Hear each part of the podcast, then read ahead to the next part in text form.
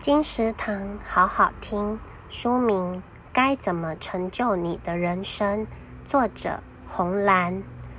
二零二一延续着二零二零的新冠肺炎，世界充满了恐慌、焦虑的氛围，国与国、城与城、人与人之间筑起了一道道防护的墙。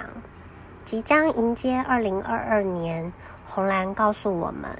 祸福相倚，瘟疫是祸，也是带来转机的福。大脑设定我们人类的天性是乐观与信任。这世界越慌乱，我们越要冷静，越要懂得安自己的心。作者从科学角度与我们分享后疫情时代人生学：生而为人，互助为好。帮助别人不仅是做人真正的价值，也会带来真正的快乐。